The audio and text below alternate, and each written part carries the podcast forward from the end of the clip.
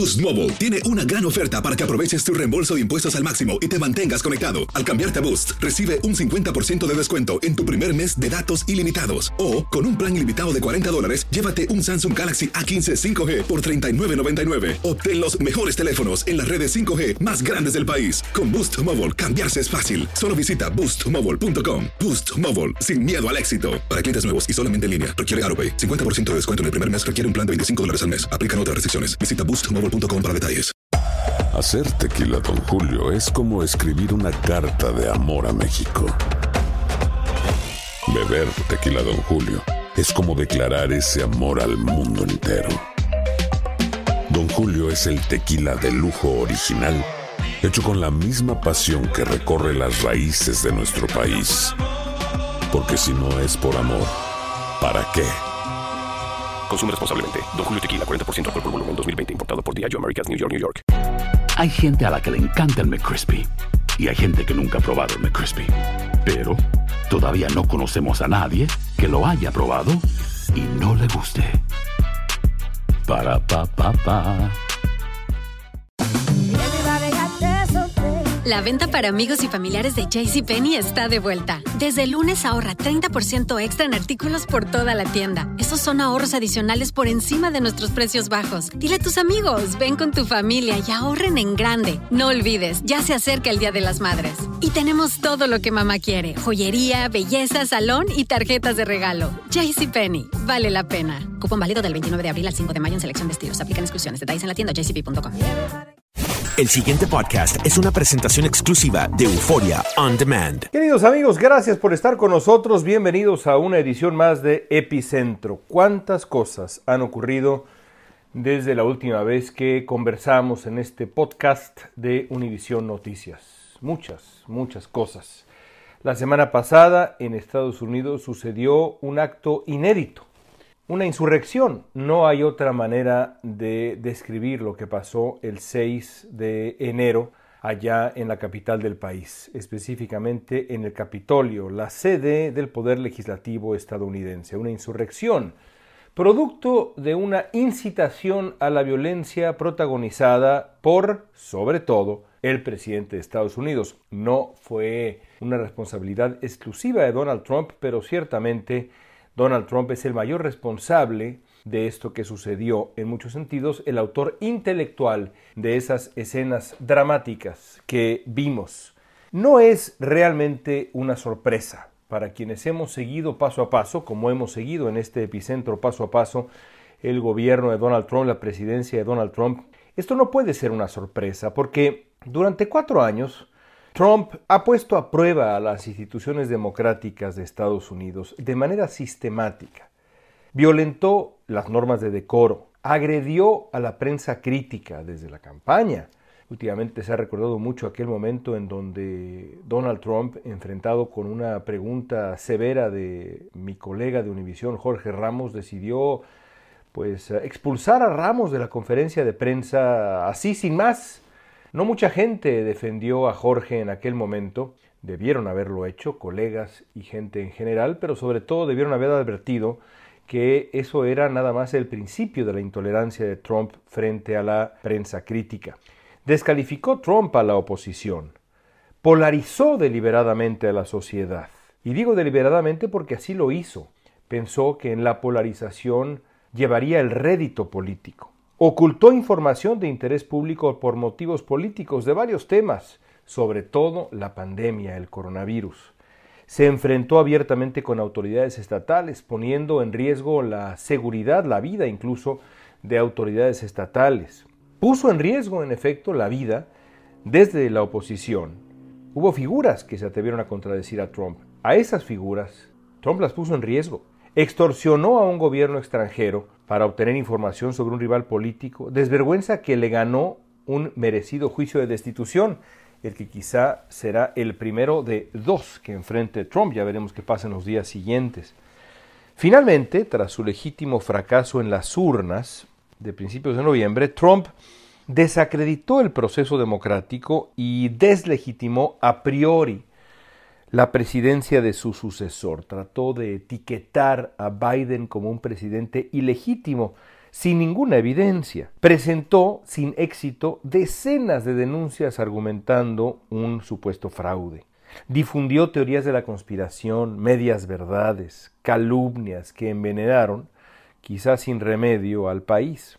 Enfrentado luego con su derrota definitiva, Trump acosó a funcionarios electorales de los estados, los amenazó para que encontraran los votos necesarios o la inexistente evidencia de fraude que le hacía falta a Trump para intentar revertir el resultado de una elección que había perdido legítimamente. Al final se inventó un procedimiento que era imposible, que estaría encabezado por su vicepresidente para dar marcha atrás a la certificación de resultados electorales.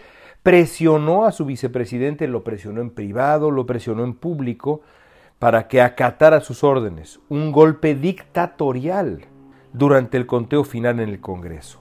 Cuando su vicepresidente, Mike Pence, se negó, Trump entonces lo señaló como un indeseable y puso también en riesgo su vida. Hay que decirlo de nuevo, la vida de su propio vicepresidente, uno de sus aliados más fieles. El miércoles, en el último capítulo de esta triste historia, Trump incitó a la sedición. Esta gente ya no aguanta más, dijo Trump frente a la muchedumbre de adoradores indignados, exaltados. Quiero ver qué es lo que van a hacer. Una vez más repitió la patraña del fraude. No solamente habló de fraude en la elección presidencial, habló de fraude también de manera absolutamente injustificada e injustificable en la elección de Georgia del día anterior, que perdieron los republicanos. Acusó de nuevo a Joe Biden de ser un presidente ilegítimo y a los congresistas que certificarían su victoria un par de horas después de ser cómplices de un robo. Asusó a la multitud contra la prensa, amenazó otra vez al vicepresidente Pence que conduciría la sesión en el Congreso y finalmente, pues sí, espoleó a la turba hacia la insurrección contra el poder legislativo, es decir, contra el gobierno de Estados Unidos. Vamos a marchar hacia allá y vamos a animar a nuestros senadores, dijo Trump, aunque quizá no los vamos a animar mucho, estoy traduciendo libremente. No los vamos a animar mucho porque no retomaremos las riendas de nuestro país siendo débiles. Necesitamos ser fuertes, necesitamos mostrar fuerza. Eso dijo Trump. ¿Qué pasó? Bueno, que apenas un par de horas después, la escalada autocrática de los últimos cuatro años alcanzó finalmente su punto de ebullición. Cientos de simpatizantes de Trump hicieron lo que el líder les había exigido no solamente el día 6, desde antes, y no solamente Trump, otros más. Ahí están las declaraciones de Marco Rubio, el, senador, el, eh, senador Ted Cruz, el, senador Ted, Josh Hawley, varios más. El resultado fue aterrador e inédito. Cinco muertos hasta ahora, más de 50 heridos.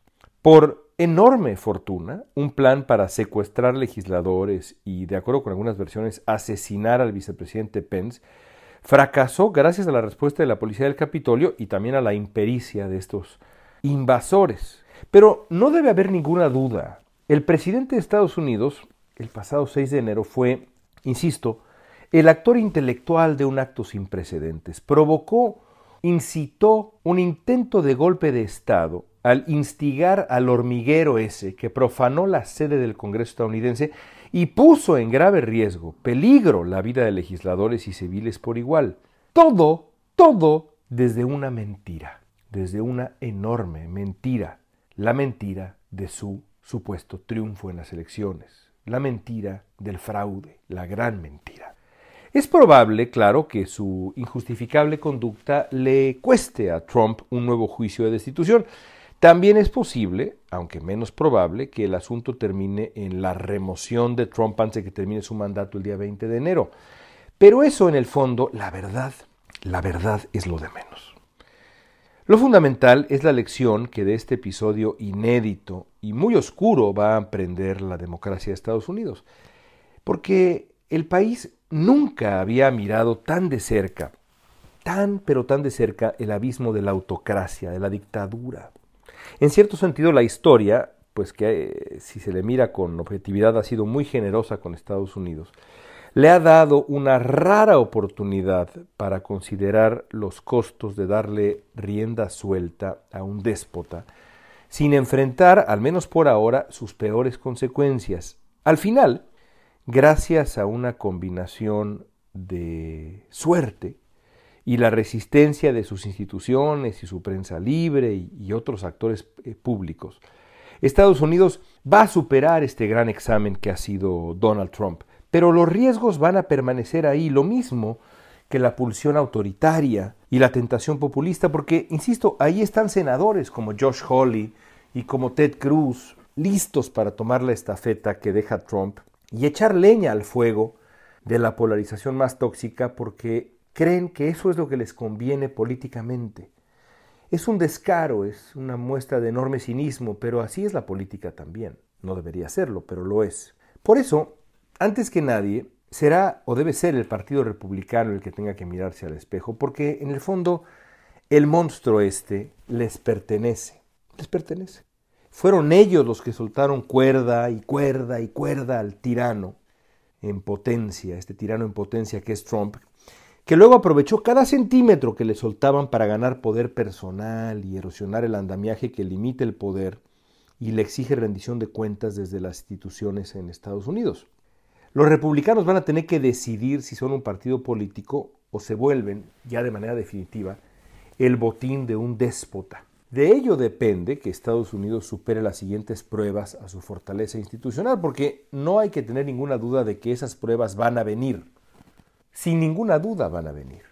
La buena noticia por ahora es que la democracia de Estados Unidos aguantó la prueba de tensión, el stress test, digamos, que ha supuesto el gobierno de Donald Trump, sobre todo en estos meses finales. Y esa es una gran noticia, como señalaba en el Universal hoy eh, que grabamos, hoy lunes, mañana martes, que ustedes escuchen esto, pueden buscar en internet la columna de Naim. En el Universal y en varios otros periódicos en el mundo, Moisés Naim decía que en el fondo es una buena noticia lo que ha ocurrido porque la democracia estadounidense aguantó el embate. Y estoy de acuerdo, pero no podemos cerrar los ojos a los costos que ya ha supuesto Trump para la democracia estadounidense. Que la democracia estadounidense haya sobrevivido, insisto en esa mezcla de fortaleza institucional pero también de fortuna, es en efecto una bendición. Pero es una bendición que no necesariamente se repetirá en los siguientes episodios, en las siguientes amenazas a la democracia de este país. Ojalá que las fuerzas políticas aprendan la lección antes de que sea demasiado tarde. Amigos, nos escuchamos aquí la próxima semana con otra reflexión de Epicentro. Mientras tanto, los invito a seguirnos en redes sociales, arroba León Krause. Estamos en Instagram, en Twitter, en Facebook. Ahí los espero. Gracias por su atención. El pasado podcast fue una presentación exclusiva de Euphoria On Demand. Para escuchar otros episodios de este y otros podcasts, visítanos en euphoriaondemand.com. Aloha, mamá. ¿Dónde andas? Seguro de compras. Tengo mucho que contarte. Hawái es increíble. He estado de un lado a otro con mi unidad. Todos son súper talentosos. Ya reparamos otro helicóptero Blackhawk y oficialmente formamos nuestro equipo de fútbol. Para la próxima te cuento cómo voy con el surf y me cuentas qué te pareció el podcast que te compartí, ¿ok? Te quiero mucho. Be All You Can Be, visitando goarmy.com diagonal español. Si no sabes que el Spicy McCrispy tiene Spicy Pepper Sauce en el pan de arriba y en el pan de abajo, ¿qué sabes tú de la vida? Para, pa, pa, pa.